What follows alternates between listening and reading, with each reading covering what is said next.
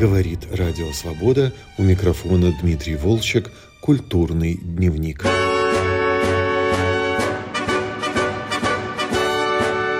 Полтораста опытов «Мой кинорапорт», три песни о Ленине «Мой партбилет», поют узбечки, свободные от рабства, такого, как Ленин, еще не было на земле. Кинонеделя, обычная хроника, фильма «История гражданской войны», Бой под Царицыным, дело Миронова и хроники молнии большевистской весны. Так, в 1934 году Дзига Вертов перечислял свои режиссерские достижения. История гражданской войны, 1921 год, упомянутая в этом стихотворении, до недавнего времени считалась утраченным фильмом, но теперь удалось найти почти все фрагменты. Это заслуга историка кино Николая Изволова. Два года назад он реконструировал дебют Вертова «Годовщины революции», затем приступил к восстановлению истории гражданской войны, снятой советскими операторами в 18-20 годах. Это еще не тот Дзига Вертов, которого мир знает как радикального реформатора языка документального кино. Он только приближается к стремительному стилю киноправды, монтируя историческую хронику. Разоружены анархисты в Москве, Троцкий приветствует победителей Кронштадтского восстания, ухмыляется Махно, хмурится Колчак, Антанта разрушает элеватор в Новороссийске, красноармейский верблюд тащит отбитую у Деникина бронемашину, бесхитростные удальцы преобразовывают мир, не подозревая, что за ведущими к свободе воротами скрывается новая, еще более суровая тюрьма.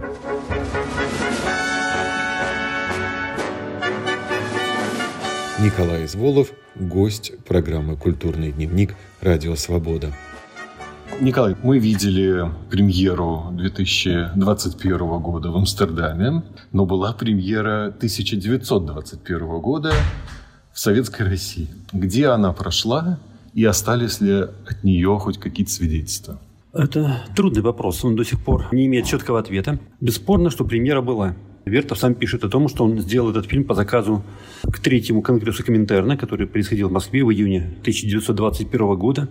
Фильм был сделан в рекордные сроки, как и предыдущий фильм «Годовщина революции». Но это был уже фильм опытного человека, в отличие от фильма «Дебютанта». И сохранившиеся фрагменты и показывают нам, что действительно так. Но точных данных о том, где фильм был показан и кто его увидел, мы не знаем. Известная кинопрограмма, составленная для делегатов Конгресса, она опубликована. Фильм там не обозначен. Хотя, кстати говоря, там есть один из сюжетов, который был в фильме Вертова, это подавление Кронштадтского бунта. Вертов в то время заведовал передвижными кинематографами.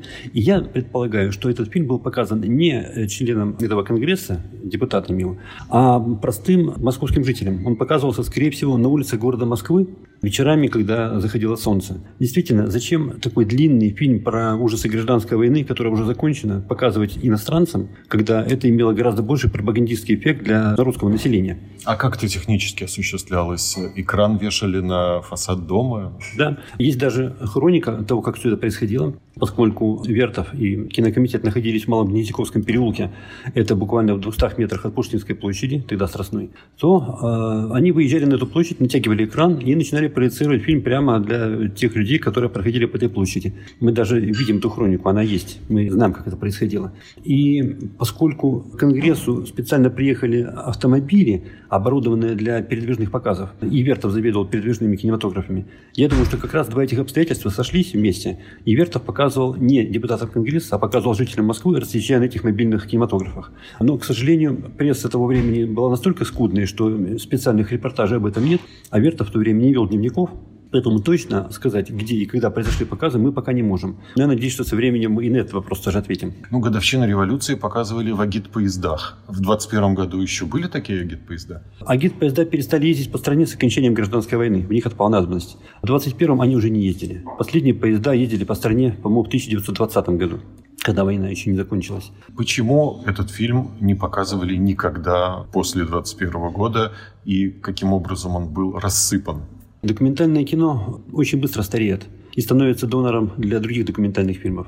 Вот этот процесс жизни и смерти, роста, увядания и использования будущей жизнью, он в документальном кино виден особенно отчетливо.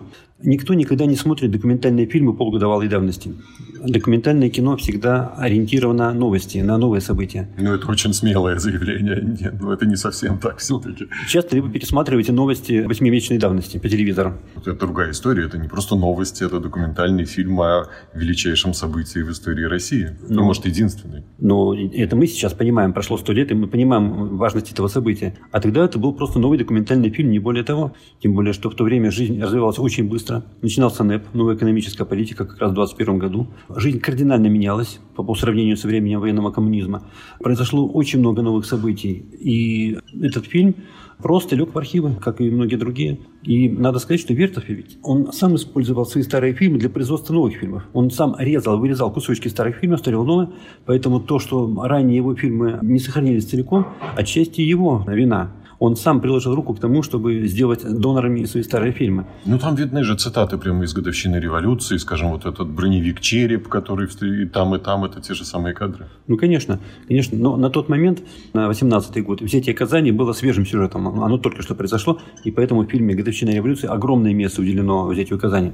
А здесь это просто один из эпизодов, и то, что в предыдущем фильме было очень большой частью, здесь просто редуцировано раза в три.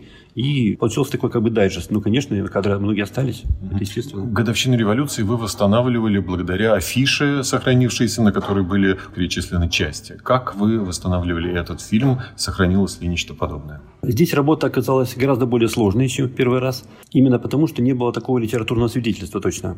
Его пришлось поначалу реконструировать.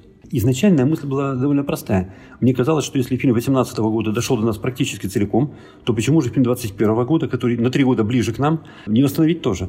И вооруженный этим желанием я отправился в архивы, и очень жестоко ошибся, потому что работа оказалась гораздо более сложной. Поскольку литературного свидетельства не было, мне пришлось его реконструировать, используя самые разные источники. По счастью, в архиве Болтянского, это человек, который подбирал хронику для годовщины революции и для истории гражданской войны тоже, нашелся список сюжетов хроники с 17 по 21 год, и там было описание этого фильма. Не очень точное, составленное, видимо, уже в позднее время, потому что многие люди, которые стали там, врагами народа, там уже пофамильно не указаны, и вместо, скажем, Троцкий написано «нарком воен» или что-то вот такое. Подчеркнуто крупными буквами «Сталин», которого, кстати, не удалось найти. Очевидно, эта запись была уже позднего времени, и, видимо, она была сделана с голоса потому что многие вещи явно несут на себе следы речевых ошибок. Скажем, вместо станции Владиславская написано станица Владикавказская, ну и так далее. Это явно речевая ошибка. Ну и несколько таких примеров. Значит, это не есть точное описание интертитров, но это есть описание фильма и последовательность эпизодов. Потом пришлось сравнивать сохранившиеся фрагменты фильма, которые были уже в Красногорском архиве, с данными других каталогов 50-х годов, с теми описаниями, которые сохранились в архивах Вертова и Болтянского, Оргали. И вот потихоньку, сравнивая эти куски и дополняя их теми, которые присутствовали в других описаниях, восстанавливая фамилии, последовательность эпизодов, практически полностью описание этого фильма удалось восстановить. И именно вот по этому литературному описанию я подбирал впоследствии хронику. Думаю, что фильм этот, конечно, восстановлен не на 100%, как предыдущий, но процентов, думаю, на 80-90 он восстановлен, потому что, в принципе, вся последовательность эпизодов здесь полностью восстановлена. И мы можем быть твердо уверены, если вставляем какой-то фрагмент хроники, что он имеет отношение к фильму, поскольку одно и то же событие, как вы понимаете, несколько раз не снимали. Его снимали только однажды. Если мы имеем событие и имеем его описание, то с очень большой степенью вероятности, практически стопроцентной, мы можем утверждать, что этот эпизод входил в этот фильм. И вот эта работа продолжалась по подбору этих кусочков почти два года, и в конце концов закончилась премьера в Амстердаме. Но мы не знаем ведь продолжительность этих эпизодов. То есть вы определяли это на обум, да? Может быть, Вертов обрезал это где-то в другом месте, да, и по-другому смонтировал? Да, да. Тут могут быть какие-то разночтения, но в любом случае э, я старался не навредить. То есть я старался не укорачивать те эпизоды, которые мне казались, может быть, длинноватыми. Я понимал, что Вертов мог их сократить, к примеру. Вот, но я не знал, каким образом. Поэтому я этого не делал. Когда мы сшивали это, это тело фильма, да, пусть мы пошили, допустим, 6 пальцев вместо 5, вот, и еще одно ухо, третье вместо двух, но во всяком случае монстр не настолько пугающий, каким он мог бы быть. Все-таки не 10 ушей, допустим, а 3. Вы сказали, что нет эпизода со Сталиным, а что еще э, не удалось найти? Ну, это единственный такой большой эпизод, который, к сожалению, не удалось найти. Я предполагаю, что это был э, экспериментальный фильм Вертова под названием «Бой под Царицыным», сделанный в 19 году году. Как раз тогда он стал делать авторские фильмы. «Процесс над Мироновым», который практически полностью вошел в историю гражданской войны. «Бой под Царицыным», который до сих пор не найден. А это был очень важный для него фильм, поскольку на нем он познакомился с будущей женой Елизаветой Свиловой. Там были настолько короткие кусочки, что монтажницы отказывались клеить их, и считая, что это брак и мусор. Вот. Она его пожалела, склеила с него этот экспериментальный фильм, и с этого началось их сотрудничество. Вот. Но его много лет уже ищут все историки кино, пока что он не обнаружен. Может быть, он под каким-то другим названием хранится в какой-то другой коробке, мы когда-нибудь его найдем. Но на текущий момент он пока что не найден. Именно там должны были быть очень редкие кадры Сталина, поскольку э, во время гражданской войны его снимали очень мало, в отличие от Троцкого. Троцкий с собой всегда возил кинооператора, а Сталин никогда не возил. Такие съемки были, мы знаем по мемуарам операторов. Иногда фото, иногда киносъемки. Но их было очень мало. И я думаю, что Именно поэтому вся иконография Сталина времен гражданской войны так скудна. Практически мы не, ну, редчайшие снимки. Вы говорите, снимки, только фотографии, нет, да? Да, никаких, никаких киносъемок Кинос... этого периода у нас нет. Вы говорите, что Вертов сам снимал процесс над Мироновым, да? В годовщине революции не было его съемок вообще, да? Здесь есть и авторские его съемки. Да, да. Это э, в годовщине революции он был только монтажером, он был режиссером монтажа, если так можно выразиться, в современном понимании. А здесь он уже, конечно, не был оператором, понятно, но он участвовал в очень многих событиях, которые в этом фильме изображены. Он был в партизанской армии Кожевникова, он э, делал фильм о процессе над Мироновым, он был на Южном фронте. Его мандат был подписан членом Реввоенсовета Южного фронта Валентином Трифоновым, отцом будущего писателя Юрия Трифонова. Вот. Именно то, помните его роман «Старик», где речь как раз о Мироновском мятеже и о том, что участник его когда-то впоследствии уже, будучи старым человеком, пытается разгадать мотивы поведенческие и не может разгадать мотивы Миронова. И здесь очень тонко переплетены вот все эти части нашей истории – во всяком случае, мы можем твердо уверять, что Вертов был и на Южном фронте, и в кинопоезде «Красный казак», и в партизанской армии Кожевникова, и участвовал в съемке процесса над Мироновым. Таким образом, мы видим, что очень многие фрагменты этого фильма есть результат авторской работы Зиги Вертова. Конечно, он не мог быть на всех фронтах, поэтому в фильме совершенно нет э, польской кампании лет 20 -го года, нет каких-то других событий, отсутствует сюжет э, входа советских войск в Одессу и Севастополь, которые должны были быть. Но эти утраты не настолько существенны, чтобы нанести какой-то большой вред самому фильму. Все-таки в целом тело фильма, я считаю, восстановлено довольно полно. И, конечно, он не мог встречаться с Колчаком и с Махно. Кто снимал по другую сторону баррикад сцены? Колчака в этом фильме свежих съемок нет. Есть только один кадр, который был и в фильме «Годовщина революции», и во всех других фильмах, потому что это единственная съемка Колчака, сделана она в 1915 году. А, еще во время Первой задолго, да. да. задолго до гражданской да. войны. Конечно, в Сибири его снимали, но снимали уже иностранные операторы. Эта съемка сохранилась в некоторых французских фильмах, но в руки советских монтажеров э, эти съемки не попали. Но что касается Махно, то ведь он долгое время был союзником красных, и поэтому многие операторы, которые в тот момент работали на Южном фронте, могли снять и армию Махно. Это было совершенно несложно. Кто именно произвел эти съемки, я сейчас сказать не могу, это нужно устанавливать. Но они тоже долгое время хранились за границей и попали к нам из архива Венгрии в 70-е годы. Если бы этот обмен пленками не состоялся в то время, то, возможно, и этого эпизода сейчас не было бы. Мы можем предполагать, что некоторые вещи, например, будут под Царицыным, тоже могут найтись в каких-то иностранных архивах. И действительно, в титрах этого фильма вы увидели благодарность датскому киноархиву, потому что один кадр, связанный с сюжетом отправки красноармейцев на Казанский фронт, с Казанского вокзала, кстати, в Москве, получен из датского архива. В наших архивах именно этот номер кинонедели не сохранился. Что из того, что вошло в фильм, вам кажется абсолютно уникальным, то, что никто прежде не видел? Ведь много, конечно, кадров, которые известны и вошли в другие фильмы и стали каноническими и так далее. Есть что-то такое абсолютно невиданное до 2021 года? Многие фрагменты этого фильма были позднее использованы другими режиссерами в других картинах. Кстати, Вертов тоже использовал их, например, для фильма «Шагай совет». В таком объеме, я думаю, интересна хроника Махно и Махновской армии. Целиком этот эпизод никогда нигде раньше не показывался. Никогда целиком, я думаю, не показывался разрушенный Ярославль после мятежа лета 18 года. Возможно, какие-то сюжеты, связанные с Южным фронтом, с Новороссийском. Ну, утверждать этого я не могу, потому что нужно пересмотреть то огромное количество документальных фильмов, которые были сделаны после. И, конечно, там могут быть какие-то вещи. Но, тем не менее, вот эти крупные куски, которые я сейчас назвал, они, я думаю, показываются впервые. И то, с чего фильм начинается, это анархисты в Москве в 18 году. Это интересный год. Да, да, разоружение анархистов. Но должен сказать, что у нашего ныне, к сожалению, покойного историка кино Виктора Семеновича Листова была специальная статья на эту тему под названием «Разоружение анархистов». И там он как раз писал о том, что это довольно незначительно значительный, по его мнению, эпизод начала гражданской войны был тиражирован в огромном количестве фильмов. И он настолько часто использовался, что его знакомые, зная об этом его наблюдении, специально звонили по телефону каждый раз, когда это появлялось в телевизоре, опять твоих анархистов показывают.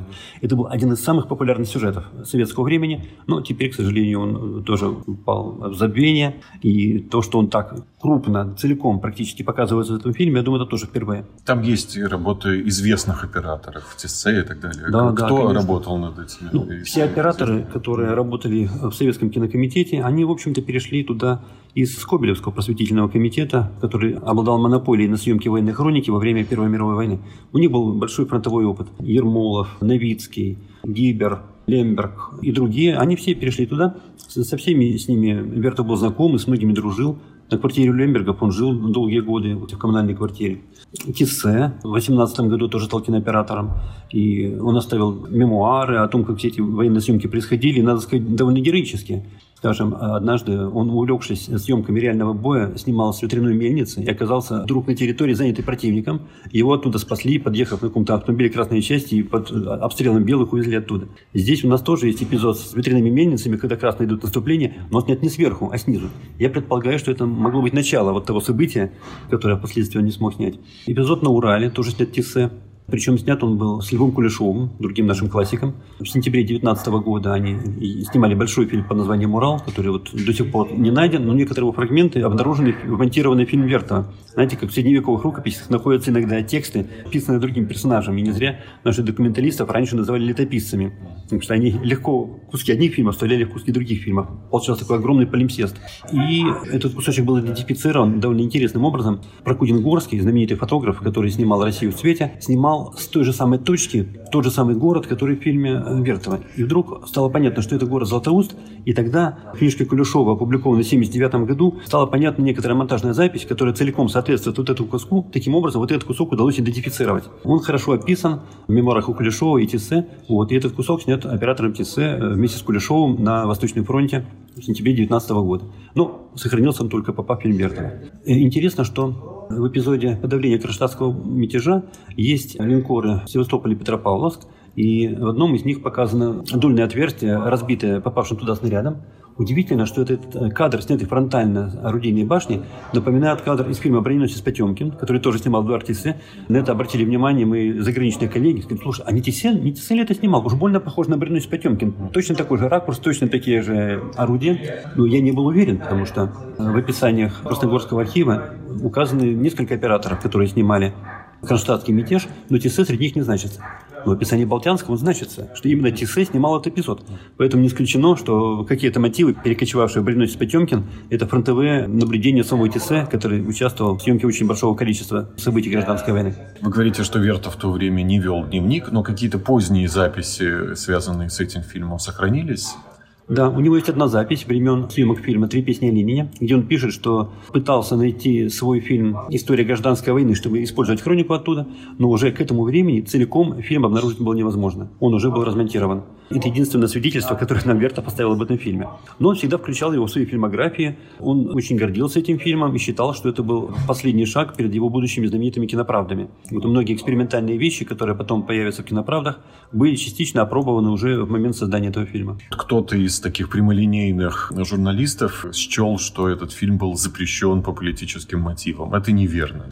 Все журналисты, когда речь заходит о сталинском периоде или вообще периоде там, ленинском, считают, что любое исчезновение фильма, конечно же, связано с политическими репрессиями. На самом деле фильмы погибали просто потому, что их никто не хранил. Первый архив документальный, и первый, наверное, государственный архив в мире, это наш и ныне существующий архив кинофотодокументов в городе Красногорске под Москвой. Он организован в 1926 году. Простите, а фильм сделан на 5 лет раньше. И где он был? Коробки валялись на складах киностудий. Потом, я думаю, что фильм не тиражировался, поскольку он не поступал в общесоюзный прокат.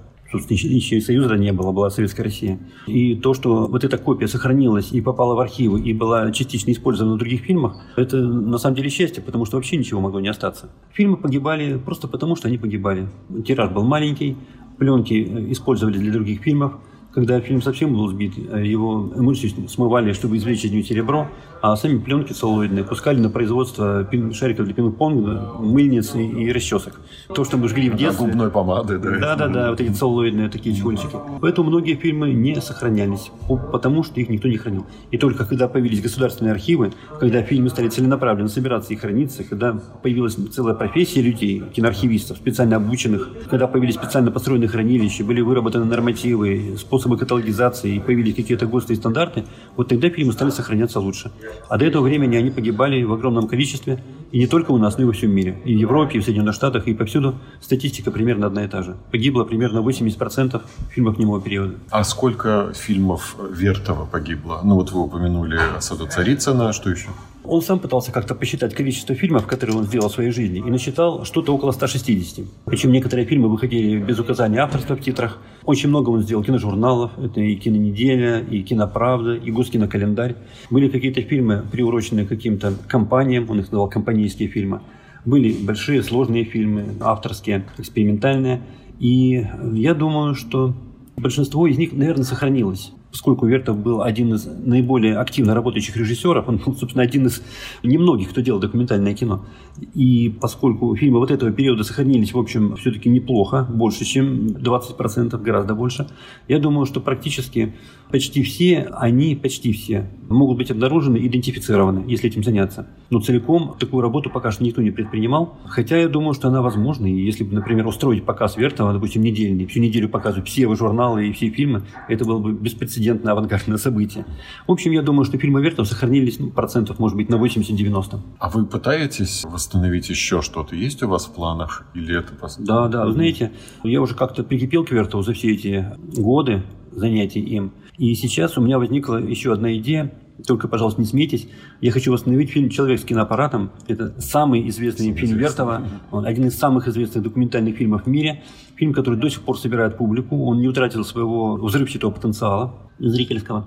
Но, как мне кажется, все копии, которые сейчас гуляют в мире, они не аутентичные, они показываются на неправильной скорости, там отсутствуют э, некоторые мелкие фрагменты, там отсутствуют оригинальные надписи, которые позволяют нам понять, что именно заявлял Вертов в этих надписях. На несуществующие надписи не точны, не оригинальны. Фильм должен быть гораздо длиннее, у него будет другой ритм, и в нем нужно применить авторский план его озвучения. Вертов составил специальный план, какой должна быть музыкой. Его интересовали не столько мелодии, сколько ритмы в этом фильме. И если мы смотрим фильм на неправильной скорости, то, соответственно, и ритм там другой мы видим гораздо меньше деталей, чем могли бы увидеть. Вы хорошо, наверное, помните фильм, как многие наши слушатели и читатели, я думаю. В этом фильме мы видим ускоренное движение, мы видим замедленное движение, мы видим стоп-кадры, но мы не видим кусков, снятых на нормальной скорости. То есть отсутствует точка отсчета. В данный момент... А они были? Ну, разумеется. Угу. Ведь только э, когда мы переводим фильм на нормальную скорость, мы увидим те куски, которые сняты с нормальной скоростью. Именно от этой точки отсчета идет и ускорение, и замедление, и стоп. Появляется угу. четвертая координата, угу. что очень важно. И потом финал фильма, где все настолько быстро мелькает, что уловить какие-то вещи нельзя. Как только мы чуть-чуть замедляем изображение, мы начинаем видеть более выразительные взгляды, мы начинаем видеть другие визуальные детали, и количество смыслов увеличивается. Это будет совсем другой фильм, и я не думаю, что он будет хуже. Я думаю, что вот эта новая восстановленная версия будет пользоваться очень большим спросом, поскольку Вертов – одна из самых изучаемых фигур нашего кино в мире. В фильме «Последний большевик» Криса Маркера, который мы снимались 30 лет назад, речь идет не только о Медведкине, но и о Вертове. И там Марина Голдовская говорит о нем не самые приятные вещи. Говорит, что он был человеком неумным, имея в виду его политическую позицию. Конечно, возражать сейчас, э, через 30 лет, этому голосу из 90-х годов сложно, но, может быть, у вас есть какие-то суждения на этот счет? Марина Голдовская в детстве видела Вертова, но она не могла оценить его мыслительный потенциал, потому что она была совсем маленькой. И, конечно, то, что она говорит, это вещи, которые говорили в кинематографических кругах. Они жили в одном доме. Ее отец Евсей Голдовский был очень известный техник, кинематограф. Он переписывался с Луи Люмьером, он был очень внедренный в кинематографические круги человек. И, конечно, он передавал то, что кинематографисты в узком кругу говорили друг о друге. Вертов был немножечко сектант. С ним работала группа киноков, куда входили его жена, его родной брат Михаил Кауфман и еще несколько человек из близкого окружения кинематографического. И даже с левовцами, с левым фронтом искусств, которые выпускали журнал, он не общался. Как они не пытались его к себе заманить, он был слишком левый даже для них. Он был фанатиком левого искусства, если так можно выразиться. Этим объясняются очень многие кривотолки, которые вокруг него ходили. Его непримиримая позиция, его очень своеобразное чувство юмора, которое практически почти что отсутствовало, его социопатия привели к тому, что многие его жесты, движения и акции были предметом насмешек. Это никогда не тиражировалось в прессе, разумеется, потому что это, это было просто предметом внутри цеховых шуток. И, конечно, вертовское неумение подстраиваться под конъюнктуру, его железобетонная большевистская романтика, которую он сохранил даже во времена там, тяжелого сталинизма, вот у всех вызывала некоторую отрыбь, и поэтому его считали человеком, наверное, не очень умным в бытовом смысле. Вот, но называть глупо его политическую позицию я бы никогда не решился, потому что она, во-первых, известна, во-вторых, романтик – это романтик. Он был романтик такого ленинского типа, свобода, равенство, братство, построение нового общества, лучшего человека и все такое. Он искренне верил, что так и будет. Наверное, он был не умен, если не понимал то, что происходит вокруг, но ведь многие тоже не очень понимали, что происходит. Ведь до тех пор, пока люди не становились объектом этих событий, они могли точно так же прессе выступать против тех, кто уже стал политическим врагом. Ведь очень многие из тех, кто подписывали письма против людей, которых нужно расстрелять как бешеных собак, через год сами туда отправились. Поэтому упрекать их в том, что они все понимали, тоже нельзя. Они многого тоже не понимали. Ну, надо сказать, что зритель, который смотрит сейчас фильм о гражданской войне, тоже молодой зритель тоже мало что поймет, потому что этот фильм герметичный, он не открыт для школьника. Ну, я думаю, что в любом случае этот фильм интересен для всех, кто изучает историю, и историю нашей страны в частности. Этот фильм может быть трудно назвать историческим источником, но его, как мне кажется, можно назвать историческим свидетельством. Он свидетельствует прямую о том, что происходило перед камерой в тот момент, когда случались те или иные события. Я думаю, что для профессиональных историков, для, может быть, студентов исторических факультетов, он, безусловно, будет являться очень интересной вещью. Конечно, школьник, который сидит в ТикТоке и жует попкорн, вряд ли им заинтересуется. Но ведь это не все общество. Наше общество состоит не только из школьников, жующих попкорн, но и из других людей тоже. Я думаю, что своего зрителя этот фильм все равно найдет. Но пока зритель был только в Амстердаме, появится ли этот зритель в России, будет ли этот фильм показан так, чтобы его увидели да, наши да. слушатели? Да, я надеюсь, что это будет. Сейчас ведутся переговоры с несколькими прокатными компаниями здесь, в России. И я думаю, что рано или поздно они завершатся, и завершатся, скорее всего, успешно. И фильм появится на больших экранах, в кинотеатрах уже, может быть, весной э, наступающего года, 22-го. Но потом, все-таки мы живем в цифровую эпоху. Я думаю, что рано или поздно его украдут и вывесят в интернете. Он будет доступен абсолютно любому желающему. Я думаю, что это неизбежно. Поэтому все-таки мы сначала хотели показать фильм на большом экране. Он делался для большого экрана. Ну, а потом уже Бог весь, как служится его судьба. Дальше уже трудно прогнозировать.